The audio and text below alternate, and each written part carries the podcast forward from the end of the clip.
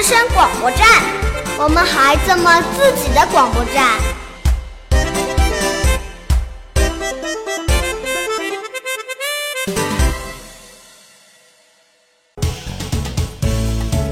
追踪时事热点，尽显信息动态，聚焦生活点滴，了解奇闻异事。新闻百宝箱，和我们一起放开新闻人的姿态，甩开播报新闻的古板。抛开束缚新闻的时效，让我们一起讨论与思考，搜索新闻，挖掘生活，在广阔的百宝箱中丰富你我。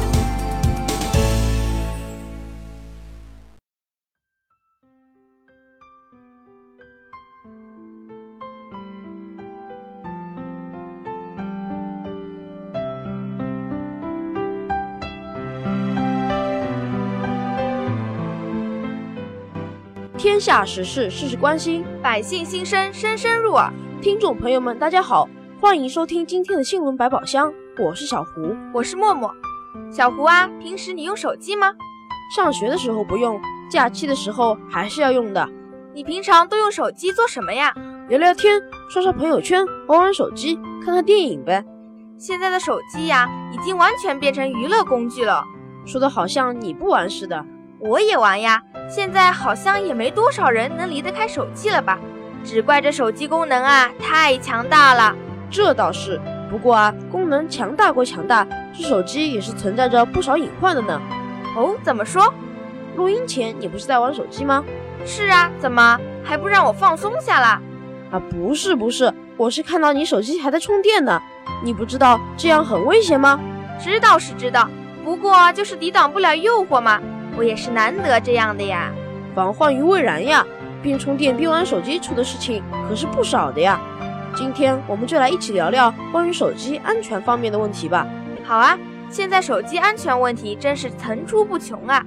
是的，之前有这么一个新闻：二零一五年四月二日凌晨，河南平顶山市十二岁少年航航在家玩正在充电的旧手机时，手机突然爆炸，他的左脸被炸开一个早大的洞，双手被炸伤。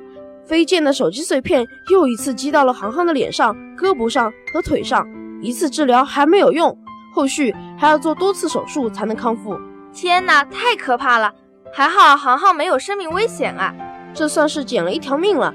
航航的父母急匆匆地赶到，心疼儿子的同时，没忘了再次提醒儿子：航航，以后充电的时候别再玩手机了，不玩了，再也不敢玩了。航航还告诉爸爸。自己被炸伤时，他还没敢和他们说，就自己打了幺二零电话，被送到了医院。竟然自己打幺二零，这也太勇敢了吧！都被炸伤成那样了，他肯定是怕爸爸妈妈骂啊。被炸伤相对而言已经算是轻的了。什么？这还算轻的？重的那得成什么样了呀？重的那就直接丧命了。就因为充电时玩手机而丧命的新闻也不在少数啊。二零一五年十二月五日十二时三十分，有微友爆料称，千万不要充电的时候玩手机了。大庆市某医院急诊科刚刚收诊一名电击伤患者，已经死亡。到底是怎么回事啊？就是因为充电时玩手机。记者赶到医院后，幺二零工作人员说，患者为男性。幺二零车到达时，患者已被家属抬至私家车内等候。工作人员将患者移至幺二零车内时。发现他已经死亡，在车内就死亡了。那被送到医院，应该也没有救活的希望了吧？是啊，工作人员描述称，死者外面包裹着一条小棉被，里面光着膀子，只穿一条内裤，身材高大魁梧，皮肤黝黑，看上去也就三十多岁。他听说死者当时是躺在床上玩手机，手机正在充电，而且放在心脏附近。他还告诉记者，死者用的是苹果手机。苹果手机。这么大品牌的手机也会出事？怎么不会？违规使用，不管再好的东西也没有用啊！到底是什么原因会引起手机爆炸和被电击身亡呢？是不是这些手机都没有保障啊？这么多事故，手机基本上都是实体店里买的，发生这种事基本上也是操作起来不规范引起的。手机里面唯一能引起爆炸的，也就是电池了。其他任何部件都不可能爆炸或者燃烧。手机充电时，如果电池短路，就会引起电池电流巨大，导致电池燃烧甚至爆炸。跟电池有关，所以充电器必须要好喽。可是现在原装的充电器全都好贵的。默默啊，你是觉得钱比生命还重要吗？那当然还是命重要啦，还是买原装的好啊，有保障。还有，真的不能充着电玩手机呀，太危险了。是啊，你说说，一个个鲜活的生命就这么的走了，也太可惜了呀。最主要是留下了父母、妻子和孩子，他们得多伤心啊。所以啊，珍惜生命，支持原装正版，杜绝充电玩手机啊。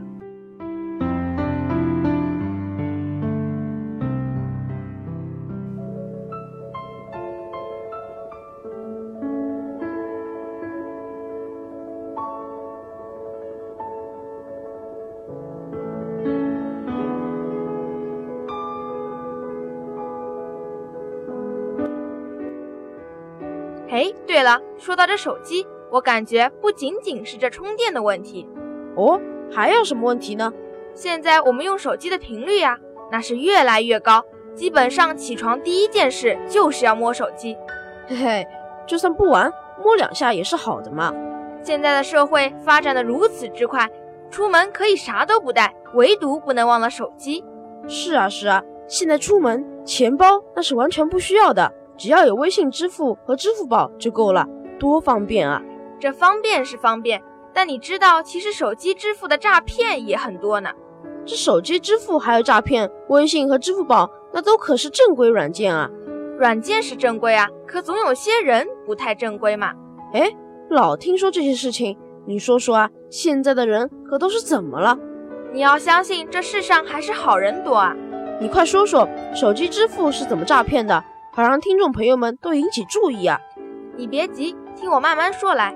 小张啊，也算是个微信达人，网上买衣服，朋友间发红包，时不时通过微信转个账什么的，使用微信支付的频率很高。可令他没想到的是，在他浑然不知的情况下，微信上绑定的工行卡在半个月时间里分三次莫名被人支付走三万元。他说，就这三笔交易，微信里没有任何记录显示。不会吧，三万元不少钱呢，就这么莫名其妙的没了，而且还不知道。是啊，八月二十九日中午，朋友给他往农行卡转账一千元，因为这张卡没有开通短信通知，就去农行查询。当时就想，既然查了，那就把其他两张卡也都查查吧。这一查就发现工行卡账户上钱不对了。小张说，前一阵查这张卡还有六万多元，可这次只有三万多了。在银行打印了明细后，小张发现，八月六日消费一万元，八月十四日消费一万五千元，八月十九日消费五千元，这些钱都是那些骗子转走的吗？那肯定的呗。小张说，他从来都没在网上交易过这么大笔的钱数。他问银行，银行说钱全部都是由微信支付转划走的。至于被消费到什么地方，工行给他了一个账号，说三笔钱全部转到这个账号下了。他找到那个骗子了吗？并没有。通过层层上报，初步查清，小张的三万元确实是通过微信支付，被人转到异地的其他行的卡上了。目前只知道是一个工号，微信支付平台也的确发送出了交易信息，但小张的手机被人屏蔽了，所以他没有及时接收到这三笔交易信息。现在能确定小张遭遇了诈骗，虽在处理，但不敢保证完全追回损失。但希望能尽量追回，竟然不能保证完全追回损失，这也不是一笔小数目呀。其实这种支付诈骗能追回损失的很少，基本上都是打水漂的，而且骗你于无形之中，让你完全察觉不到。那这也是防不胜防啊，什么都没干就被骗钱了。其实，在平常玩手机的时候也得注意，不要抱着好奇心打开那些朋友圈的测试小游戏之类的。那种要你写姓名的链接点进去了，你的身份可就被你自己暴露了。嗯，这个我知道。现在朋友圈里这些测试的游戏可多了，好多人都是抱着好奇的心态点进去的。哪知道这么一好奇，把真名字输了进去之后，其实骗子们就会了解到你的真实信息了。是的，可能当下不会有骗子来骗你，可等到以后的某一天，说不定骗子就会找上你了。也可能不会那么严重，但是谁都不想被骚扰电话所打扰吧？是啊，所以还是不要有那么强烈的好奇心为好。对了，小胡，你有去过火车站吗？有啊，以前出去玩坐过高铁。那你在火车站的时候有没有碰到陌生人跟你说话呢？陌生人有啊，卖票的阿姨、火车站的工作人员、超市的营业员等等。还有，我说的不是这些，我指的是有没有碰到过陌生人问你借钱？借钱？这倒没有，倒是碰到问我要钱的。你说的是乞丐呀，我要说的是关于借钱的。陌生人借钱，这怎么可能啊？我又不认识他，肯定是骗子吧？确实是骗子。山东的张先生在火车站就遇到借钱买火车票的不法分子，张先生取出七百元现金给了他，对方向张先生出示了一张支付宝截图，证明转账正在进行。过了一会儿，张先生还没看到支付宝及时到账，不法分子解释称，因火车站信号不好，支付宝还款不能及时到账，让张先生两小时后再查收。这骗子说话的逻辑还挺强，张先生也是个善良的人啊。那后来钱到账了吗？都说是骗子了，怎么会到账呢？张先生啊，当时急着赶火车，就没等下去。之后他也多次和那名陌生男子联系，却联系不上，直到向警方诉说此事，才知道自己被骗了。这些支付宝的软件也都是有 bug 的嘛，所以呀，出门在外还是多长个心眼好。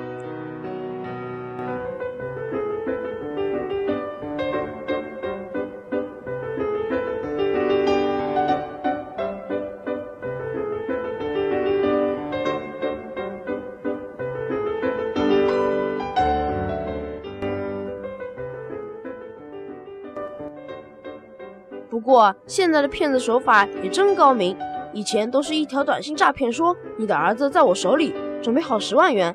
现在看来，这种手法已经是太低级的了。其实现在这种类型的手机诈骗也还存在着，只是骗子们也学会了包装语句，有时候骗得滴水不漏，上当的人也不在少数。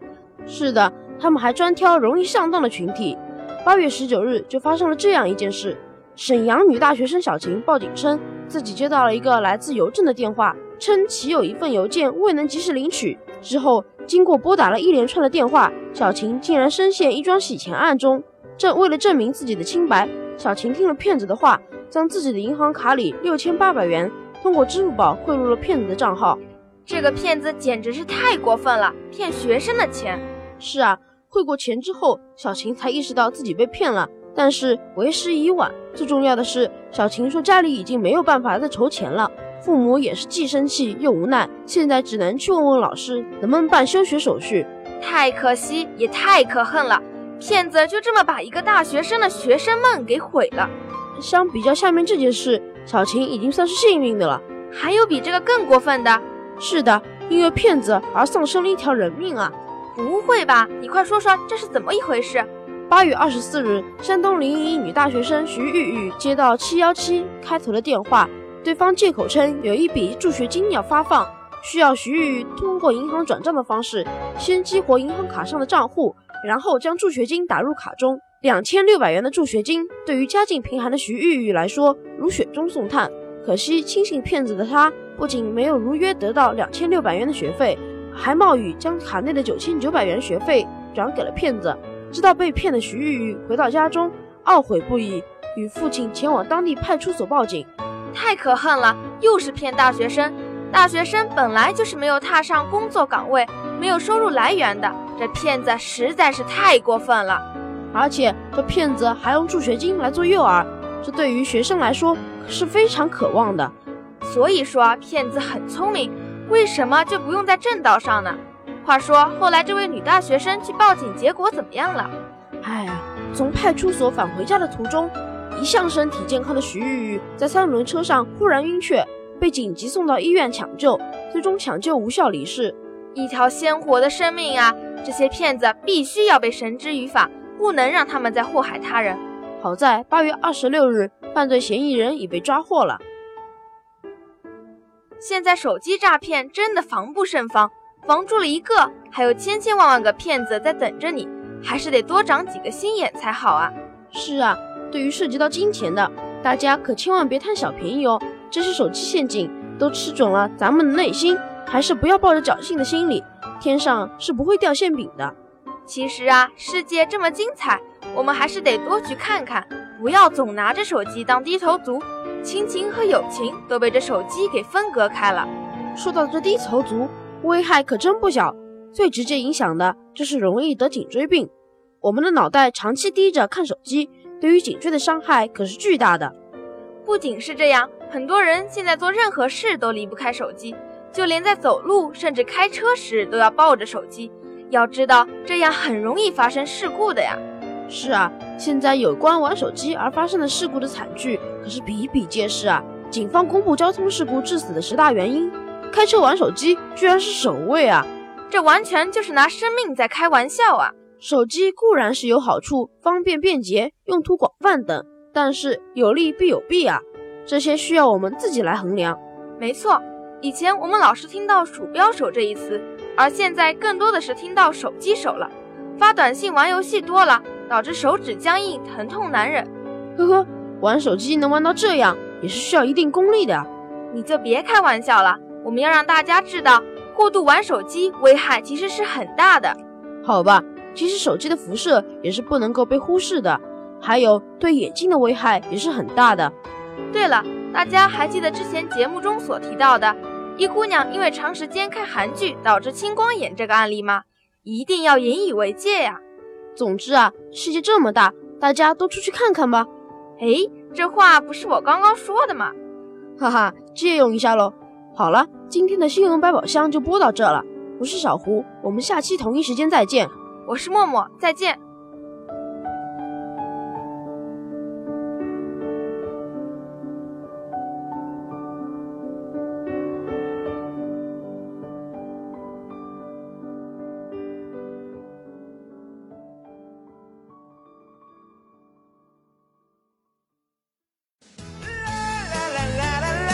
本节目由莫道语言艺术培训中心出品，想加入我们吗？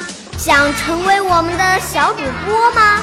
关注我们的微信公众平台吧，搜索“莫道教育”，离梦想更进一步。